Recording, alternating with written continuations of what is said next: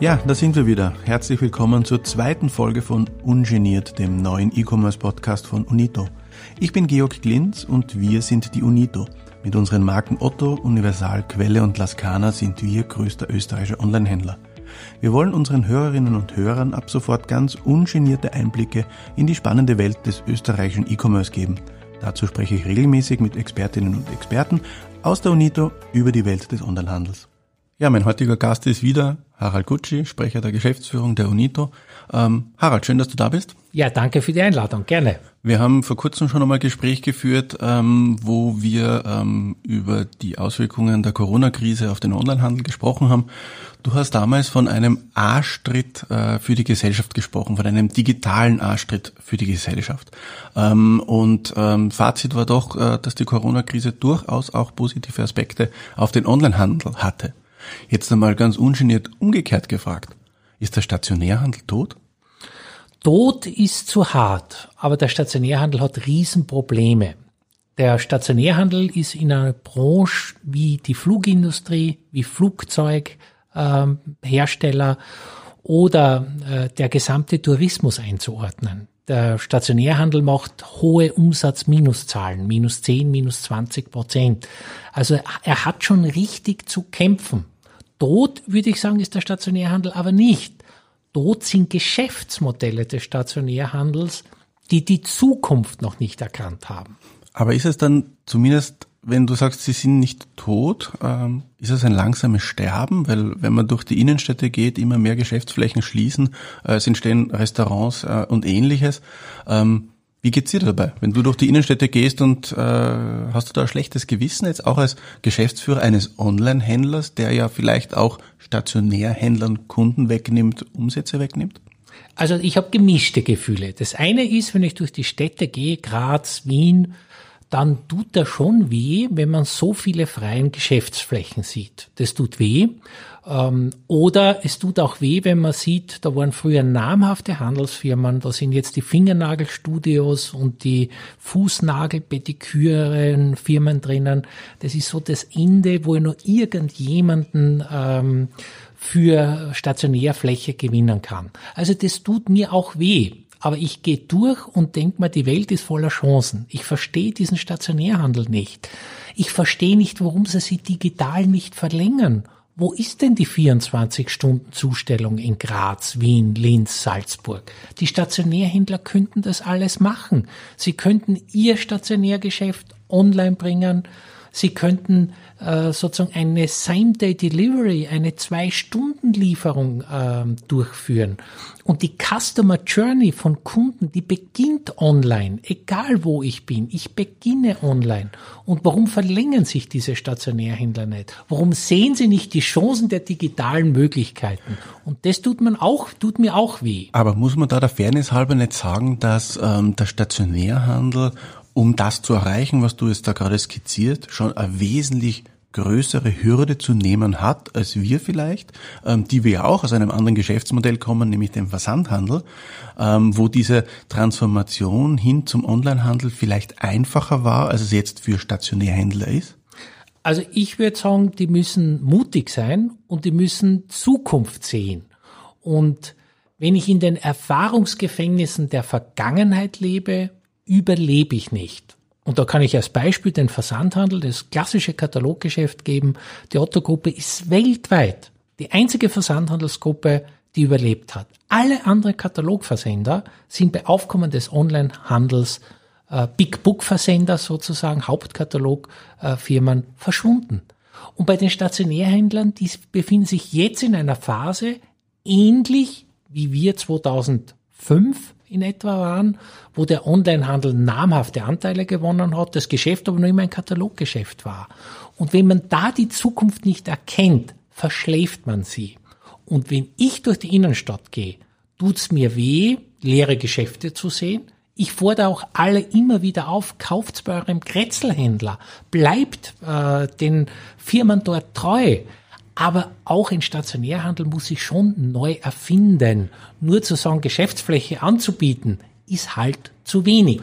Aber wer wird sich da leichter tun? Der kleine Stationärhändler, der Händler im Kretzel, der sich vielleicht leichter tut, sein Geschäftsmodell zu, zu ändern, weil er vielleicht auch weniger Angestellte hat oder der große Stationärhändler mit vielen hunderten Angestellten, ähm, die vielleicht mehr finanzielle Möglichkeiten haben zu investieren, aber dadurch halt vielleicht auch schwerfälliger sind, sich zu verändern. Also ich glaube weder klein noch groß, sondern ich glaube wirklich daran, die Schnellen werden die Langsamen fressen. Und deshalb ist es eine Frage der Kultur. Und wenn ich merke, dass ich auf der Stationärfläche Probleme habe, in zehn Jahren wird es keinen Solo-Stationärhändler mehr geben. Den gibt's gar nicht mehr. Und wenn die Stationärhändler noch 50 Prozent ihrer Umsätze stationär machen, egal in welcher Branche, ist das viel. Das heißt, ich muss mich digital verlängern und der Stationärhandel hat diese einmalige Chance, sich über Marktplätze anbinden äh, zu können, selber Marktplätze zu kreieren oder die Großen können auch selber eine Same-Day- oder Zwei-Stunden-Zustellung in den Städten organisieren. Da gibt es Standard-Software-Pakete. So ganz schwierig ist das nicht. Ich muss mich von meinen Erfahrungsgefängnissen lösen, weil der Erfolg der letzten Jahrzehnte des Stationärhandels führt dazu, dass sie die harten, unangenehmen Schritte, die wehtun, für die Zukunft nicht gehen. Und deshalb die verschlafen momentan eine Entwicklung. Glaubst du, dass ähm, dieser Wandel, dieser notwendige Wandel auch wirklich alle Branchen betreffen wird, jetzt insbesondere zum Beispiel auf den Lebensmittelhandel äh, gesprochen. Ähm, wenn wir künftig unseren Salat, unsere Äpfel, unser Joghurt und unsere ähm, Getränke online bestellen müssen? Ich glaube schon, dass jede Branche davon betroffen ist. Jede, auch der Lebensmittel. Äh, Handel. In Österreich ähm, während des ersten Halbjahres haben sich die Online-Umsätze verdoppelt. Ist mittlerweile zwei Prozent des Gesamthandels, ist noch immer wenig, aber zwei Prozent sind zwei Prozent und gewachsen von ein auf zwei Prozent und die Entwicklungen gehen exponentiell. Trends gehen nie linear, sondern immer exponentiell. Deshalb werden wir auch in zehn Jahren Online-Anteile im Lebensmittelhandel von durchaus 30 Prozent erleben.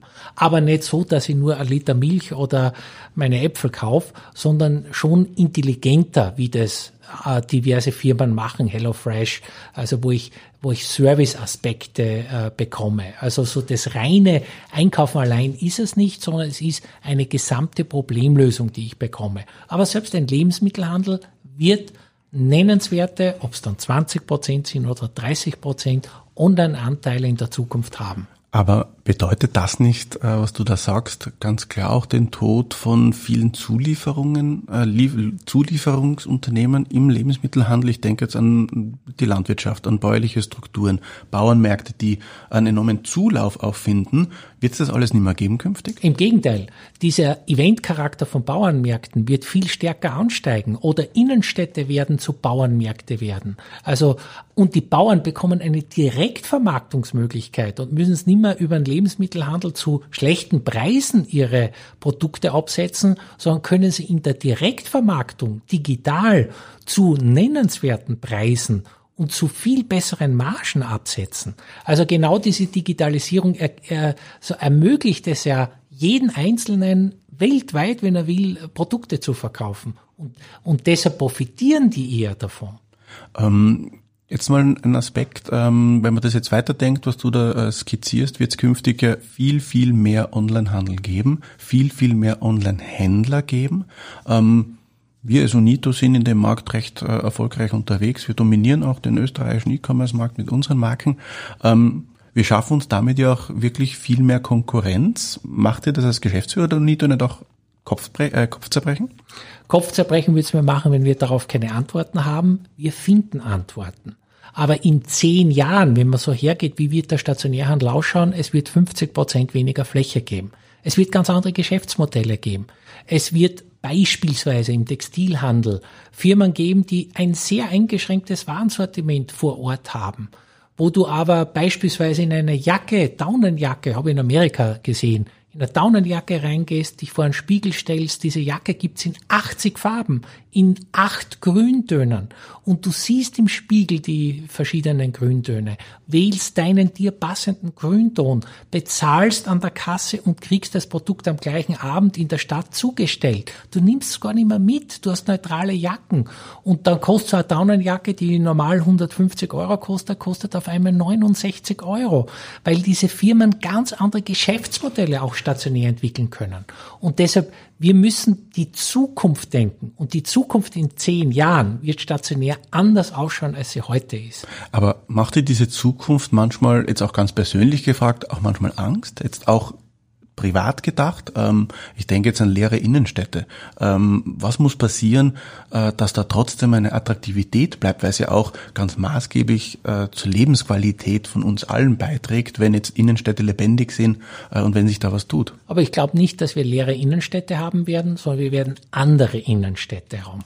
So viele Kaffeehäuser braucht kein Mensch, oder? Ja, aber nicht nur Kaffeehäuser und Restaurants, das ist zu wenig, sondern andere, auch stationäre Geschäftsmodelle, viel mehr Pop-up-Stores, viel mehr Veränderung in den Innenstädten, wo ich dann, wo es wieder auszahlt, für mich reinzukommen, viel mehr Eventcharakter, viel mehr Bauernmärkte, beispielsweise Christkindlmärkte. Da kommen zwei Millionen Menschen auf einen Christkindlmarkt und kaufen für mehrere Milliarden Euro nur in Österreich ein. Und deshalb wird es viel mehr Eventcharakter in den Innenstädten geben, mehr Veränderung, mehr Herausforderung dort da wirklich reinzugehen und nicht nur sozusagen stationär einkaufen zu gehen. Ich glaube nicht, dass sich die Innenstädte massiv äh, sozusagen äh, verändern und leer sind. Die A-Lagen werden immer Zukunft haben.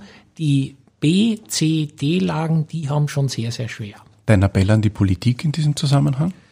Ja, die Politik kann nur Rahmenbedingungen äh, festlegen. Es müssen die Händler selber sein, die ihr, die sozusagen Geschäftsmodelle entwickeln, die kundenfit sind, weil die Veränderung treiben ja die Kunden. Das treibt ja niemand anderes als die Kunden.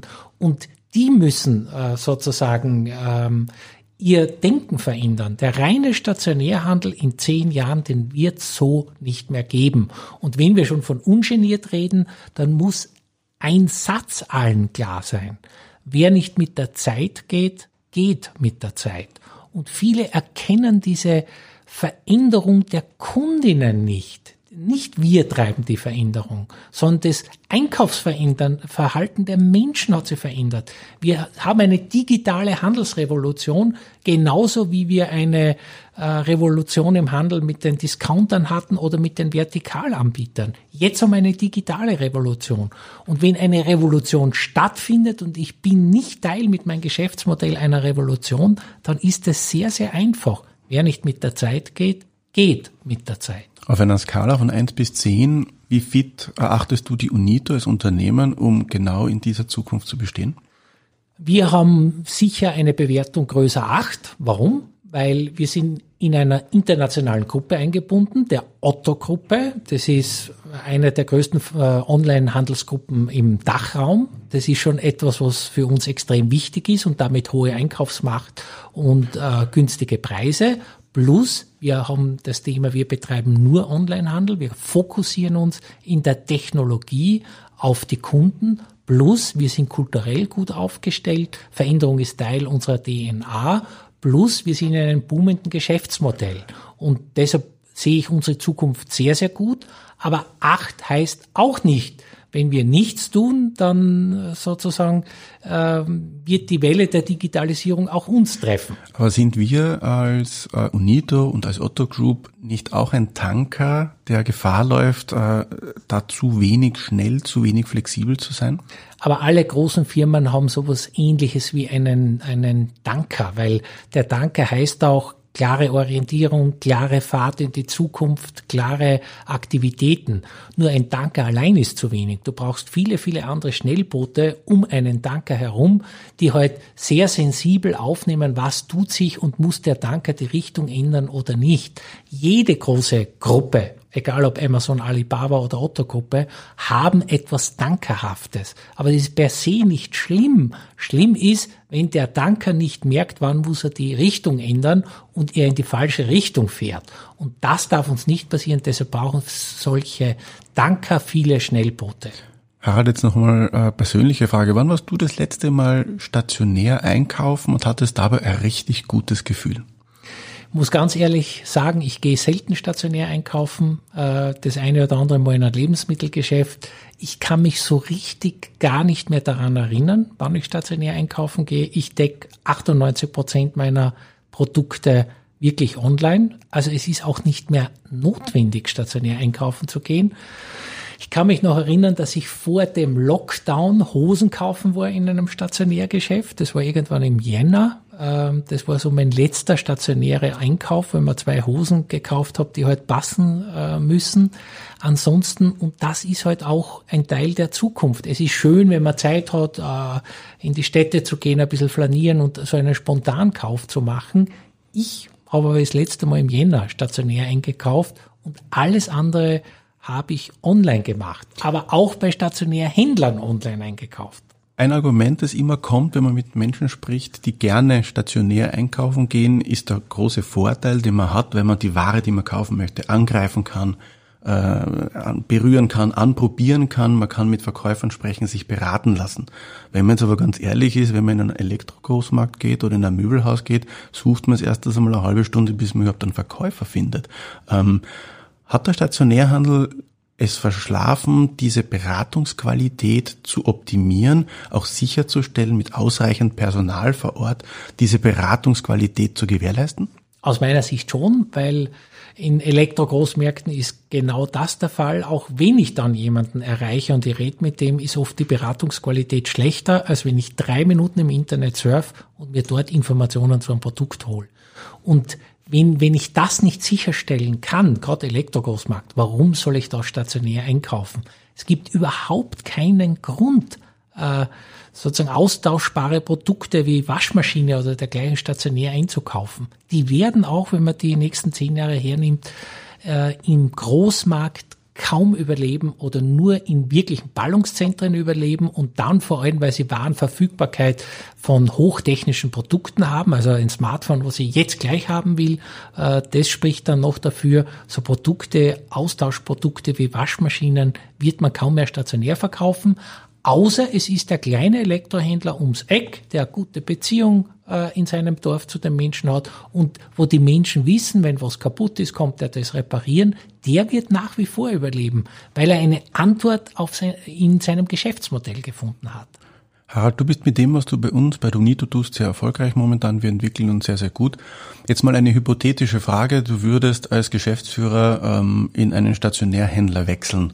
Ähm, was wäre der digitale Arschtritt, den du dort dem Management geben würdest? Was wäre die erste äh, Veränderungsnotwendigkeit, die du ganz konkret angehen würdest? Also erstens bin ich froh, dass mein Kopf nicht über den Stationärhandel zerbrechen muss, weil wir haben ja schon so eine ähnliche Entwicklung vom Katalogversand zum Onlinehandel hinter uns und das waren viele schlaflose Nächte und sehr anstrengende Prozessveränderungen und das muss man, wünscht man sich nicht alle Jahre oder sozusagen zehn Jahre sowas äh, machen zu müssen. Deshalb stehen die vor riesigen Herausforderungen. Dafür wünsche ich jeden Einzelnen alles, alles Gute äh, im Stationärhandel. Aber ich würde mich schon viel massiver, als die das tun, fragen, wie kann ich mein Geschäftsmodell digital verlängern und außergewöhnliche Kundenvorteile schaffen.